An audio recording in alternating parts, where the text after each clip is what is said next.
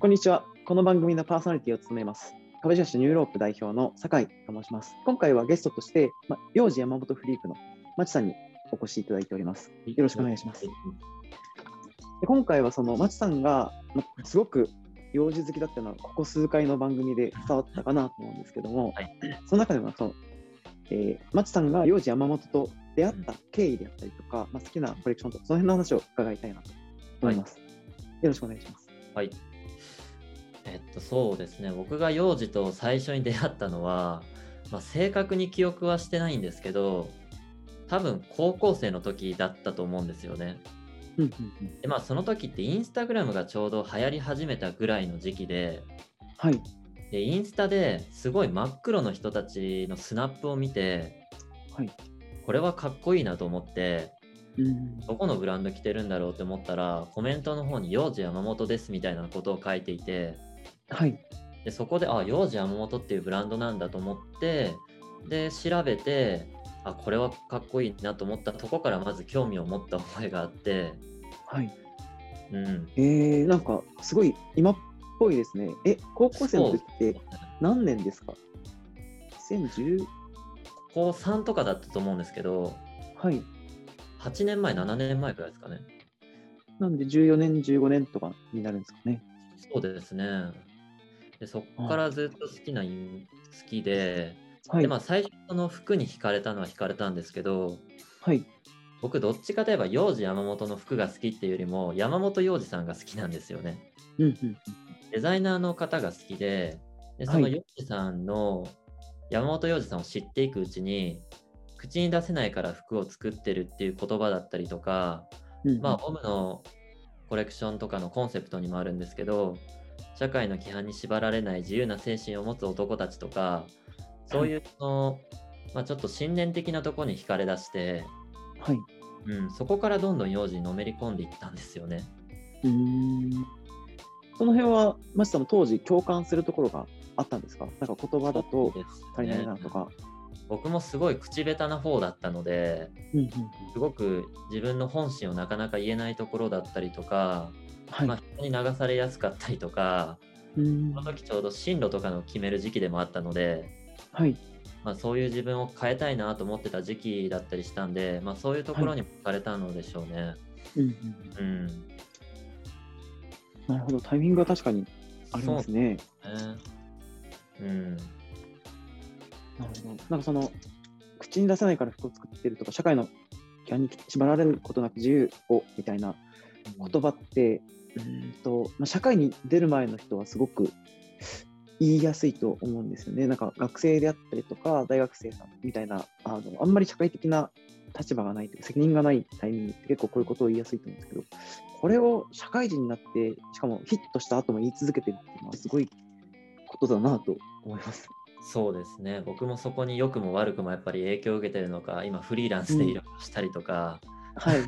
まあ、ライターやったりとか YouTube やったりとかしてるんで、うん、まあ、今の仕事につながるきっかけにもなったというか結局やっぱり基盤としては幼児っていうのが僕の中では大きいんでしょうね。はい、うん、それ面白いですね。単純に見た目もビジュアルが好きっていうのももちろんあるんでしょうけど、それだけじゃなくて、まあ、実際に 生き方にもすごく影響してしまってるっていう。影響されちゃれてるっていうのがまた面白いですよね。うん、面白いですね。はい、ありがとうございます。そして、なんかその中でも、まちさんがお好きな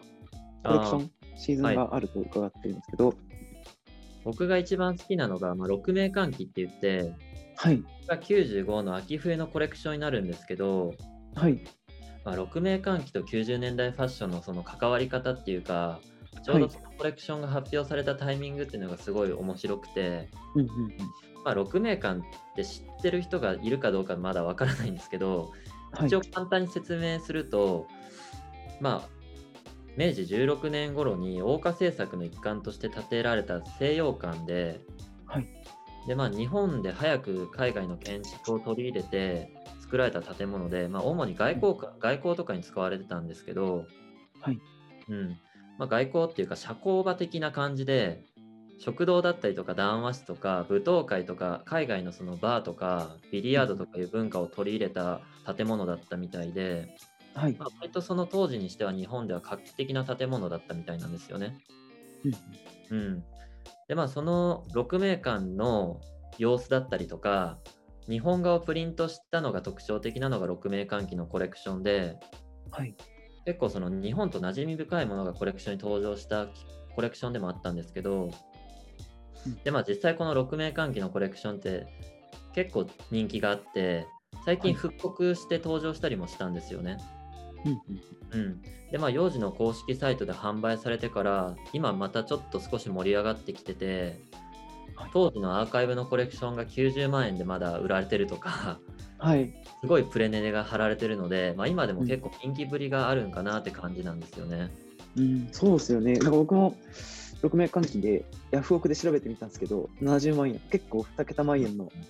結構高いんですよ。ね。うん、そうなんですしかも、これ 95AW なんで、結構前のものですよね。そうですね。まあ、わりかしワインのものなんですけど、状態もいいみたいで、はい。うん、まあ、シルクのものだったりとかも登場するんですけど、それが一番高い印象ですかね。うん。うん、この辺は、まちさんも遡って掘ってるっていう感じなんですか？そうですね。僕もその、詳しく情報は載ってないので、まあ、自分の考察だったりとか、はい。はい。これまでの幼児の服作りの特徴だったりとかを交えながらの考えになるんで、はい。正確なところではないんですけど、うん、いろいろ深掘りはしてますね。えうん。ーちなみにその日本画のプリントをされているっていうのは、その6名換気から急に生まれたものなんですか？それとももともとちょろちょろあったものではあるんですか？えっと、幼児では日本画っていうのをまず採用したのは6名換気が初めてだと思いますねああ。、そうなんですね。うん、それまで女性画だったりとか登場したりはしたんですけど、はい。まあ、その日本画にフォーカスしたのはその時期が初めてですかね。うん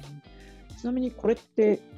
なんでしょうね、まあ、こ国内と海外でどういうふうに受け取られたかみたいなのって、なんか残ってたりしましたか？そのそこが本当面白くて、はい。90年代シーンと少し関わるところがあるって言ったと思うんですけど、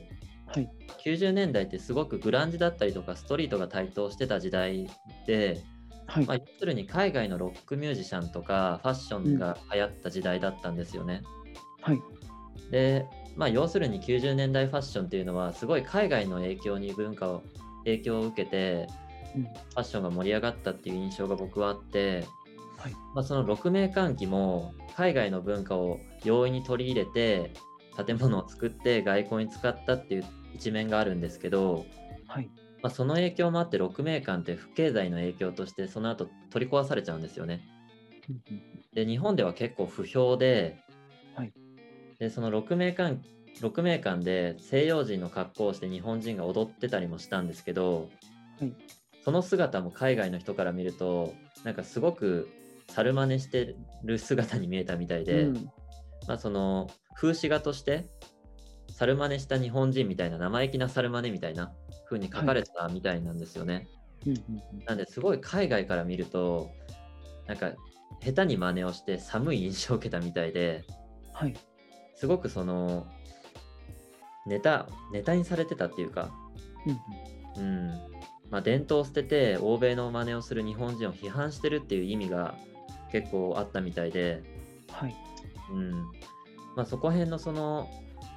幼児の6名間期に日本画をあえてプリントしたっていうのは90年代シーンで海外の文化にすごくみんな注目しててうんストリートやグランジが流行ってるけど自分の伝統を捨ててまでそっちに走る意味はあるのかみたいなはい。そういう皮肉とか、まあ、幼児ってもともと今はモーモードとして知られてるんですけどアンチモードの服作りだったので、そういった意味でのアンチとしての服作りっていうのもあったのかなって思います。なるほど。いや、これ、面白いですよね。あの、結構、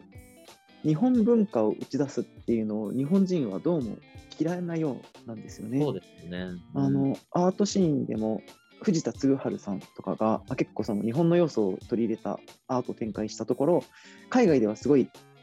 受けたんだけども、日本に帰ってきたらバッシングされたみたいなのが結構あって、えそのなんですよね。あと、デザイン領域でも、あの亀倉優作さんとかが、まあ、結構そのと当時って、日本テイストをデザインに取り入れることが、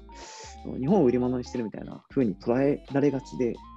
ー。それよりなんか日本国内ではそれよりも猿真似で西洋っぽいデザインとかアートが受けて、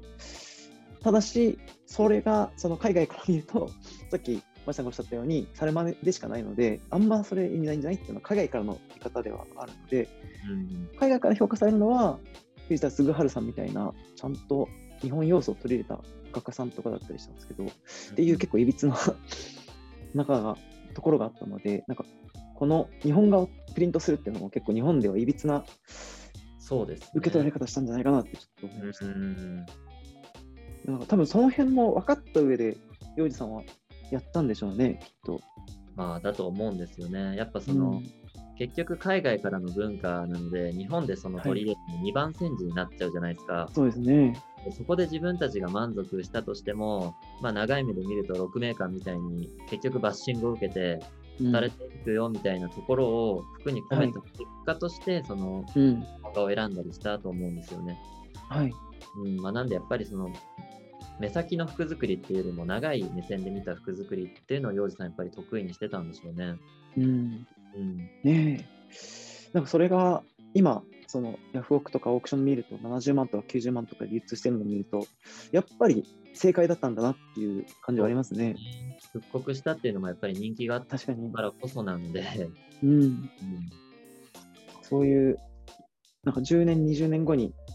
評価されるっていうのをいまだに仕込み続けてる。なんかヒットした後も仕込み続けてるのはすごいなと聞いていて改めて思いました。そうですね。これからも楽しみですね、また。はい。ねえ、ちょっと目が離せないですね。ちょっといろんなこと考えながらコレクション見るの楽しそうだなと改めて思いました。はい。はい。ありがとうございます。はい。それでは、まあ、今回もこんなところでとても楽しかったです。はい。ありがとうございました。前回、あの、次回も引き続きよろしくお願いします。はい、お願いします。